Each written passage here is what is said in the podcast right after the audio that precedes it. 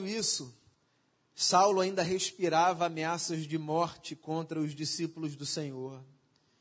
Dirigindo-se ao sumo sacerdote, pediu-lhe cartas para as sinagogas de Damasco, de maneira que, caso encontrasse ali homens ou mulheres que pertencessem ao caminho, pudesse levá-los presos para Jerusalém. Em sua viagem, enquanto se aproximava de Damasco, de repente brilhou ao seu redor uma luz vinda do céu. Ele caiu por terra e ouviu uma voz que lhe dizia: Saulo, Saulo, por que você me persegue? Saulo perguntou: Quem és tu, Senhor? E ele respondeu: Eu sou Jesus, a quem você persegue. Levante-se, entre na cidade, alguém lhe dirá o que você deve fazer. Os homens que viajavam com Saulo pararam emudecidos, ouviam a voz, mas não viam ninguém. Saulo levantou-se do chão e, abrindo os olhos, não conseguia ver nada e os homens o levaram pela mão até Damasco. Por três dias ele esteve cego, não comeu nem bebeu. Em Damasco havia um discípulo chamado Ananias, e o Senhor o chamou numa visão: Ananias, eis-me aqui, Senhor, respondeu ele. O Senhor lhe disse: Vá à casa de Judas, na rua chamada Direita, e pergunte por um homem de Tarso, chamado Saulo. Ele está orando. Numa visão, viu um homem chamado Ananias chegar e impor-lhes as mãos para que voltasse a ver.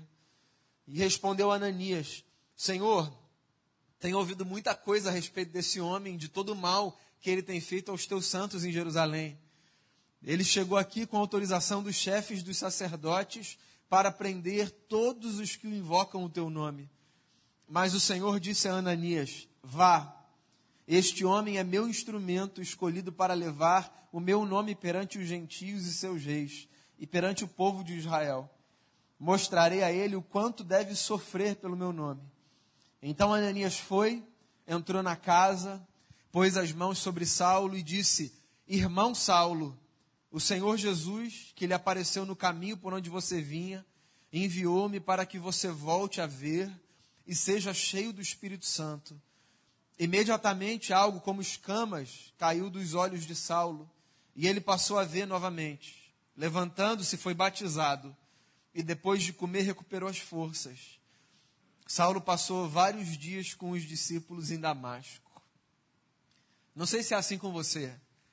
Eu tenho uma admiração tão grande por Paulo, apóstolo, que às vezes eu até me esqueço de quem ele foi enquanto Saulo, o terror dos cristãos.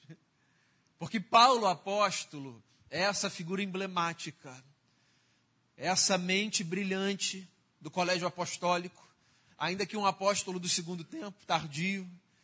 Esse homem que carregou uma vocação muito singular e que foi capaz de sintetizar em cartas o que a gente crê de uma forma assim belíssima. Alguns dos seus textos, Pedro diria, né? difíceis de serem compreendidos, mas todos eles muito fascinantes, muito norteadores para a vida, sabe? Paulo é imprescindível para a gente. Não para nossa salvação, obviamente, ele é um irmão que foi salvo como nós fomos e somos. Mas Paulo teve uma contribuição assim singular para nossa tradição, certo? Mencionei isso hoje de manhã e queria repetir. Metade do que a gente chama de Novo Testamento vem das penas de Paulo. Então, quando a gente olha para esse homem, pelo menos eu olho para esse homem com uma admiração, sabe, que me faz esquecer às vezes o sujeito que ele foi. E esse texto aqui é um texto que nos faz lembrar de quem ele foi. Paulo foi Saulo. A gente também já foi alguém um dia antes da gente ser quem a gente é. Talvez o seu nome não tenha mudado, possivelmente não, nem a da nossa cultura. Mas você tem um passado. Todo mundo tem um passado, né? E quando eu digo você tem um passado, todo mundo tem um passado, não é meio que no script eu sei que vocês fizeram no verão passado. Não é que você tem um capítulo sombrio da sua vida, alguma coisa escondida. É que todo mundo tem uma história, certo? Com acertos e com erros. Como foi a história do Saulo?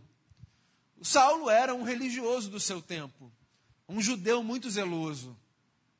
Numa das suas cartas, por exemplo, a carta que ele escreve para a comunidade de Filipos, ele fala do seu currículo, do homem que ele foi, e de como, por exemplo, numa outra época, ele seria um sujeito muito orgulhoso do seu currículo, do que ele construiu, da história que ele viveu. Saulo foi um sujeito muito zeloso na sua fé. Eu acho muito bonito ver pessoas zelosas na fé. Eu acho que a fé é essa experiência tão sagrada que ela pede da gente um zelo, uma espécie de proteção, sabe? A gente não banaliza a nossa fé. A nossa fé é sagrada. Só que às vezes, esse zelo que a gente tem para com a nossa fé nos faz ultrapassar uma linha muito perigosa, que faz com que a gente saia do lugar do sujeito zeloso e adentre o lugar do religioso fanático. O Saulo foi um religioso fanático. Por exemplo, para manter a sua fé pura e imaculada aos seus olhos, ele se colocou nesse lugar de ser um perseguidor de todos aqueles que no seu tempo se dedicavam ao que os judeus chamavam de o povo do caminho. Os discípulos de Jesus eram conhecidos assim nos dias de Saulo, o povo do caminho. E Saulo de Tarso, por exemplo, ia nas sinagogas de cidades diferentes pedindo autorização das lideranças regionais para perseguir os cristãos em nome da sua fé o que é uma coisa perigosíssima. Porque ninguém devia ter álibi em nome da sua fé para perseguir ninguém. A fé não é esse instrumento que a gente carrega dentro do peito para perseguir o outro. A fé é essa experiência linda de vida que a gente cultiva para abençoar o outro. Pelo menos a fé cristã, né? Mas Saulo, enquanto Saulo, devotou a sua vida pelo zelo que nesse ponto eu prefiro chamar, me perdoe a insistência, de fanatismo, Saulo devotou a sua vida nesse exercício da fé a destruir a história de todo mundo que não pensava como si, achando que estar no lugar que ele estava, ele dava o direito de fazer isso. Eu acho muito assustador quando, mesmo imbuído da melhor das intenções, alguém dedica a sua vida a decidir como o outro vai viver a dele ou a dela. Você não tem o direito de escolher como você vai viver a sua vida. Que fé você vai praticar? Então, que os outros também tenham e exerçam a sua liberdade no exercício da sua consciência, que será cativada pelo que tiver que ser cativada. Então, numa dessas viagens, Saulo, o passado de Paulo, a caminho de Damasco, com cartas no bolso, viveu uma experiência assim, num primeiro momento assustadora. Ele foi lançado por terra. Eu aprendi na infância que ele foi lançado do cavalo. Tá? Então respeite o flanelógrafo da minha igreja. É, porque tinha um cavalinho, não é? Que depois saía e o Saulo estava no chão. Então respeita a minha imaginação aqui. O camarada está viajando, indo para uma cidade para cumprir essa missão de colocar na prisão os do caminho, de encarcerar essa gente de dizer vocês não podem viver da forma como vocês acham que vocês devem viver, quando de repente uma luz mais forte do que o sol lançou esse sujeito por terra. O nome disso, na teologia, é conversão. Talvez das expressões teológicas cristãs, a mais popularizada, se não a mais, uma das mais. É possível que você não seja versado em teologia não tenha obrigação de ser, e que por isso não conheça muitos dos termos que a gente usa na academia da teologia. Mas essa palavra você já deve ter escutado diversas vezes: conversão. Conversão é, nessa linguagem teológica religiosa, essa experiência de impacto e de transformação que acontece quando uma luz que brilha mais forte do que o sol incide sobre a gente, lançando a gente ao chão. Não necessariamente do ponto de vista físico, mas certamente do ponto de vista existencial. Se um dia alguém perguntar para você o que é se converter, tá aí uma resposta que você pode dar. Se converter é passar por uma experiência de ser lançado no solo da existência, de ser derrubado. Se converter é tomar uma rasteira, tomar uma queda, é ser jogado no chão. Isso faz a gente pensar um pouco, porque a priori, na nossa leitura, no senso comum, Qualquer queda rasteira, qualquer derrubada que a gente toma, qualquer tombo, se encarrega uma conotação pejorativa, negativa, né? Ninguém quer ser lançado no chão. Ninguém quer cair. Mas sabe que há algumas quedas que são para o nosso bem? Por exemplo, a conversão é uma queda que é para o nosso bem. E é nesse sentido que eu digo que todo mundo tem um passado. Foi necessário que Saulo de Tarso, o perseguidor dos cristãos, fosse lançado ao chão, para que ele pudesse marcar a sua vida naquele momento e olhar para um capítulo que foi vivido até ali com a seguinte compreensão: se isso aqui fez parte da minha vida, daqui para frente não fará mais. Porque alguma coisa me derrubou. E alguma coisa me derrubou para chamar minha atenção para uma outra jornada que eu preciso viver. Tem gente que acha que se converter é mudar de religião. Então você praticava uma religião X, e agora você pratica uma religião Y, e aí você se converteu. Não. Pode até passar por aí do ponto de vista da mudança de rito, de crença, mas conversão não é isso. Conversão não é sair de um arraial religioso e ir para outro. Conversão é ser lançado por terra, pela luz que brilha mais forte do que o sol, que é a luz de Jesus. É em algum momento na vida se deparar com o fato de que a caminhada que a gente achava que a gente fazia e que era a melhor de todas, se revelou pela iluminação de Jesus sobre a gente, uma caminhada infeliz, ingrata, desnecessária, perigosa inclusive. A gente precisa passar por essa experiência. A gente precisa passar pela experiência de ver Jesus derrubando a gente. Derrubando a gente de um orgulho que às vezes a gente carrega, sabe? Derrubando a gente de uma autossuficiência. Derrubando a gente de uma sensação equivocada de que a gente dá conta de resolver tudo.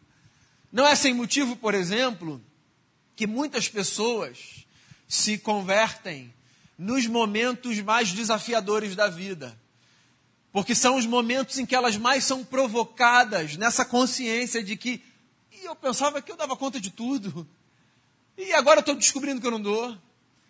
Eu jurava que eu conseguia lidar com isso sozinho, sem precisar de nada nem de ninguém. E agora eu estou vendo que eu preciso de uma ajuda externa.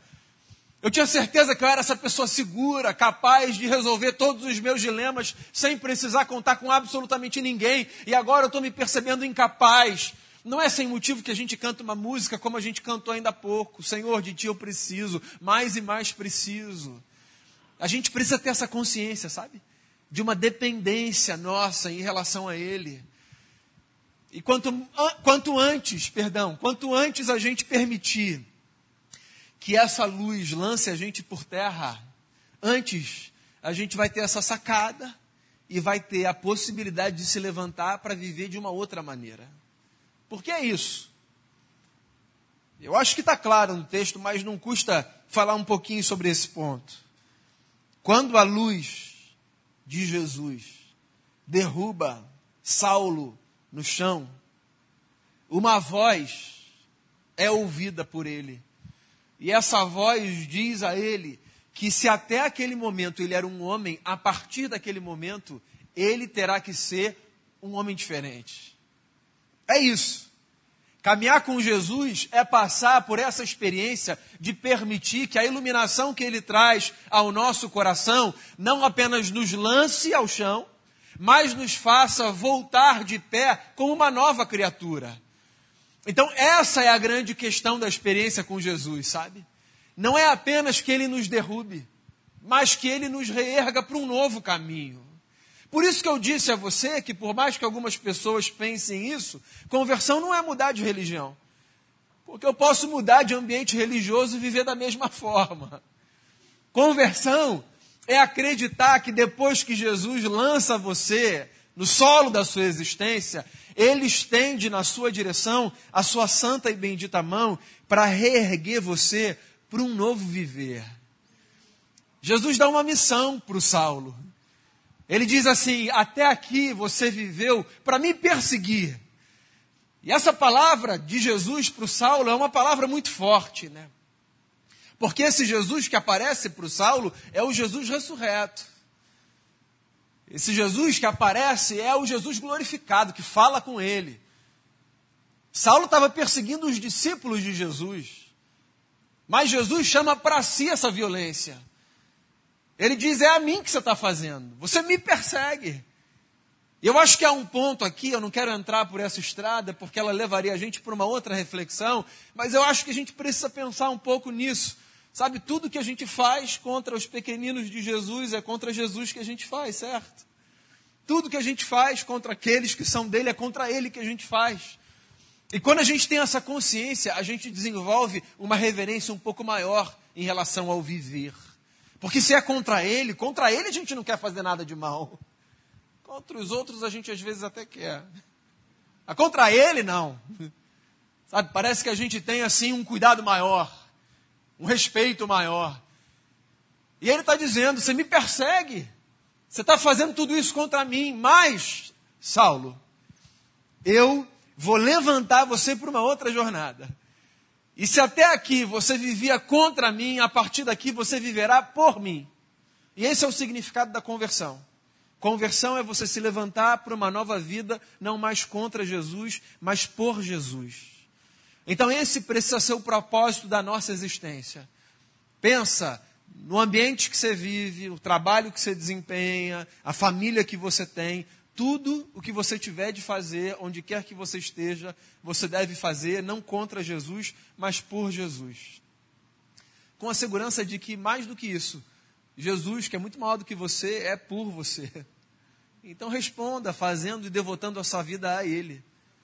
Faça por Ele. Ele levanta Saulo para uma nova existência e diz: antes contra, agora por. A nossa vida fica muito mais interessante, sabe? Quando a gente faz o que a gente faz por Jesus. Inclusive, conselho aqui para você, fica até mais fácil da gente suportar alguns fardos que a gente acha que está no limiar, sabe? quando a gente está fazendo por Jesus. Sabe aquelas bandejas que já estão pesadas? Aquele momento da vida que a gente chega e fala, Senhor, no limite. Aí a gente se lembra, não, não, é por Jesus. Aí a gente ganha uma energia extra, um vigor novo, uma força. O próprio Paulo, numa das suas cartas, diz isso. Tudo que vocês fizerem, façam como se estivessem fazendo para o Senhor. Porque no Senhor o trabalho de vocês não é vão. Então, ó, quando tiver muito pesado no trabalho, muito cansativo, muito difícil, quando você não estiver mais aguentando, não só no trabalho, mas em casa, nas relações, talvez você encontre uma dose de força extra necessária para aquele dia, se lembrando que você está fazendo o que você está fazendo por Jesus. Porque se converter não é apenas entender que Jesus é por você. Se converter é fazer com que a sua vida seja uma vida vivida por Jesus e para Jesus. E aí o Saulo se levanta e ele não consegue mais ver.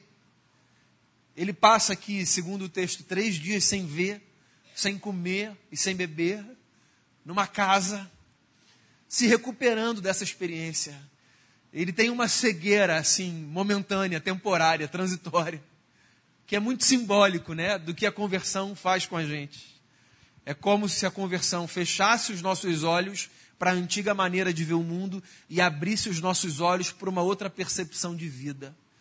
Então não é que a gente acorda num mundo diferente, é que a gente acorda com outras lentes a partir das quais agora a gente vê o mesmo mundo. Essa que é a beleza da conversão.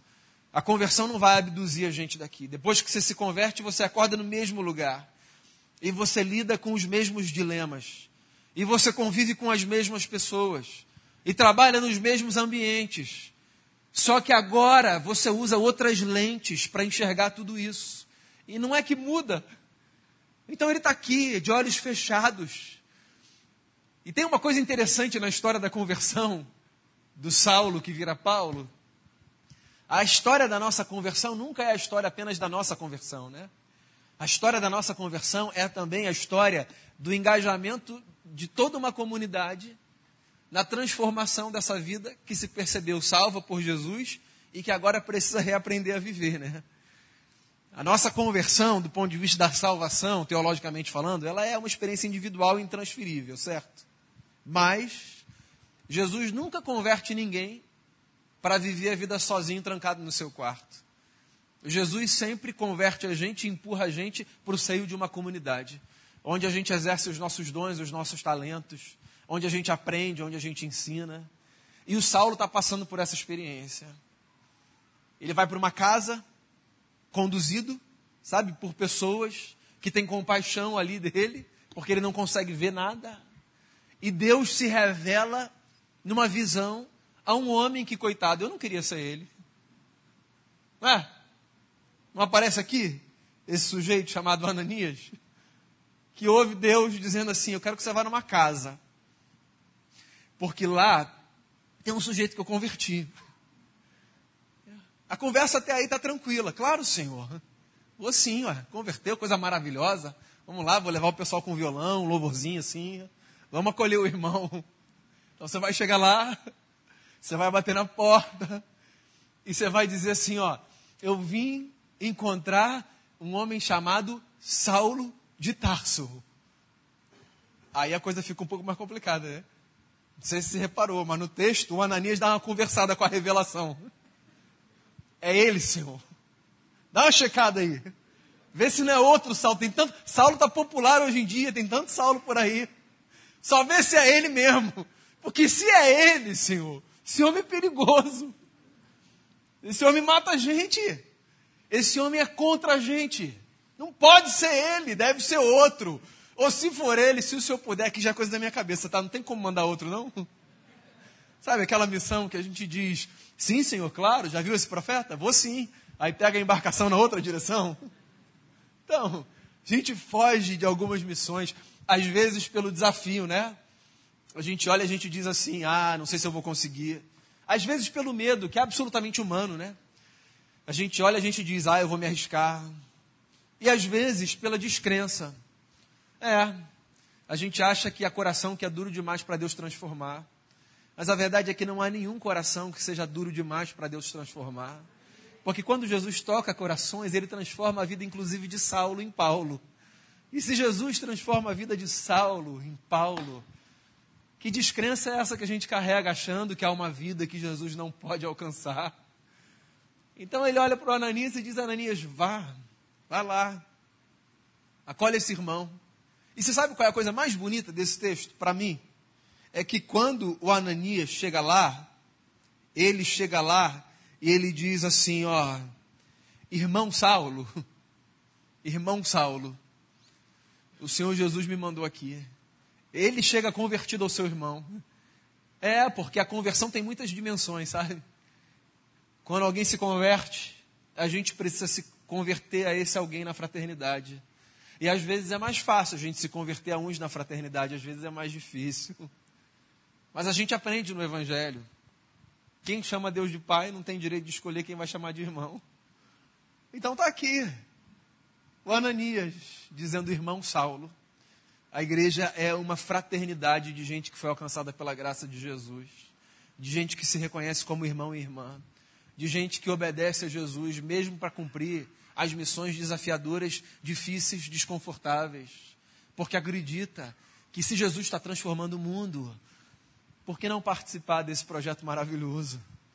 E aí ele chega lá, e ele acolhe o irmão Saulo, e ele se vê como um instrumento da graça de Deus para que esse irmão, que antes via o mundo de uma forma e agora estava com os seus olhos cobertos pelas escamas da vida, agora tem a possibilidade de ver esse mesmo mundão de Deus de um jeito completamente diferente. Esse é o significado da conversão. Todo mundo tem um passado. Todo mundo precisa ir ao chão. E todo mundo pode ser reerguido como uma nova pessoa pelo poder e pela graça de Jesus de Nazaré. É possível que um dia você tenha estado contra Ele, mas olha, não tem nada melhor do que viver por Ele.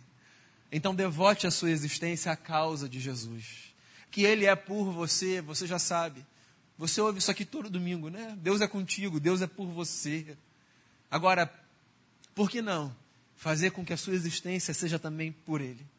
Se você andava contra, na direção contrária, fugindo, ou intencionalmente, inclusive, prejudicando a causa do caminho. Quero dizer a você que existe uma outra jornada muito mais interessante para mim, para você e para qualquer pessoa. Seguir na mesma direção que Jesus vai, seguindo os seus passos, imitando a sua vida e permitindo que o coração seja a oficina do seu espírito. Se você está aí achando que você se sustenta nas suas próprias pernas, que onde você está, que o que você conquistou, que inclusive as lutas que você luta se darão na vitória pela sua força. Faz o seguinte: deixa Jesus te dar uma queda desse cavalo, cai no chão e deixa que essa luz te ilumine para você perceber que só existe um caminho para mim e para você. Ele reergue a gente para uma nova existência. E sabe o que você vai descobrir? Que nessa nova jornada de seguir Jesus no caminho, você não vai estar sozinho, não vai estar sozinha, ninguém nunca vai estar sozinho nessa caminhada.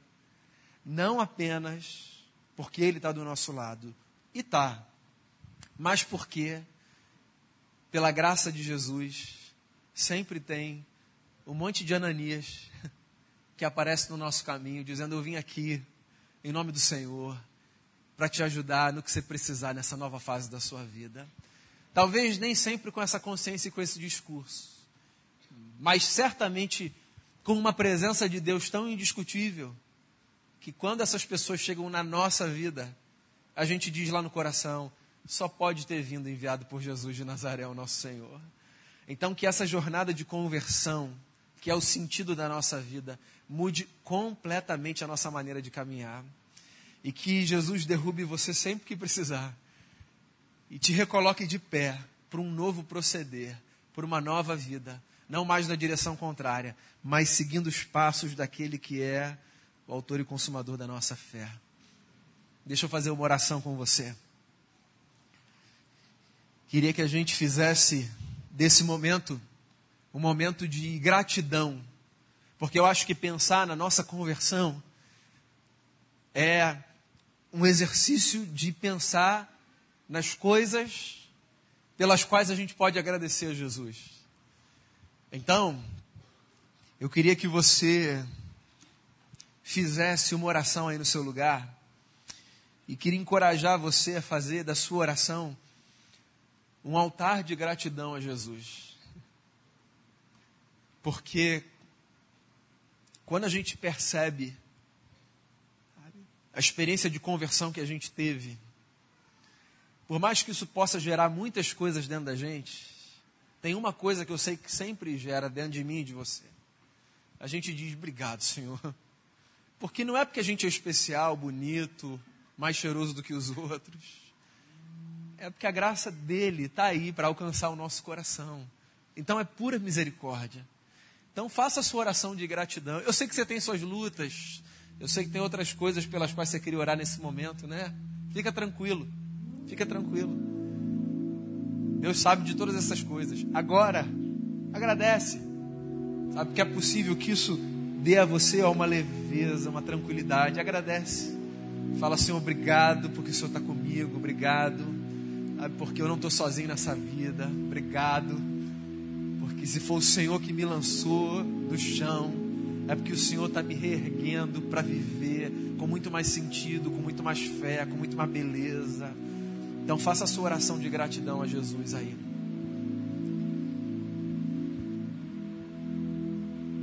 Você tem família, você tem amigos, você tem irmãos, você tem pão sobre a mesa, você tem a sua casa, você tem pessoas que amam você, você tem Jesus cuidando de você.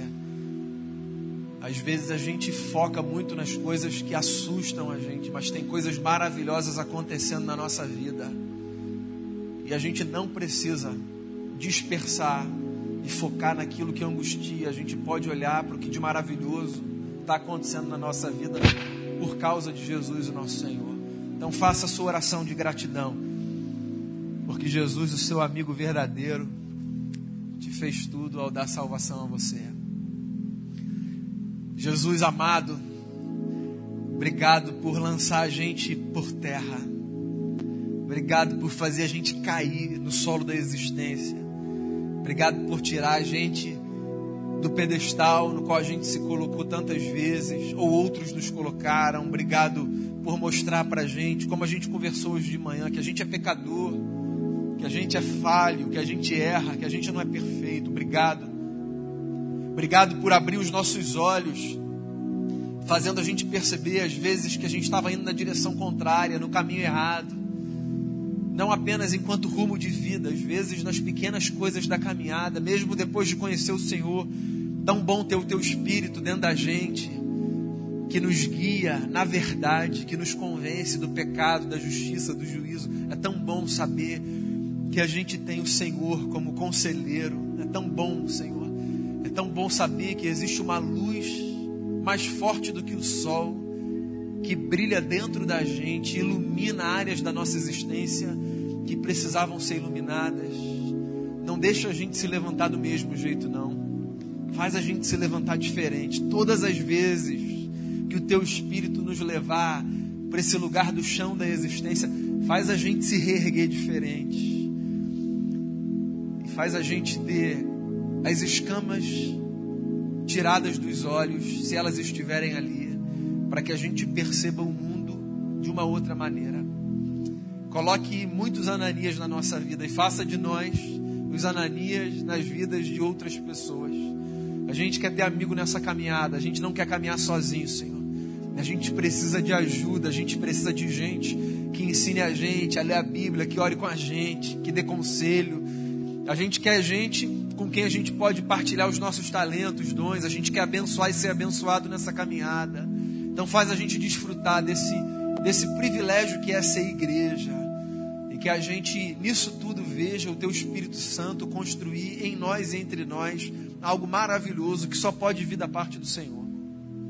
Eu oro assim, te dando muitas graças por tudo que o Senhor tem feito na minha vida e na vida dos meus irmãos e na vida das minhas irmãs. Em nome de Jesus, o nosso Senhor. Amém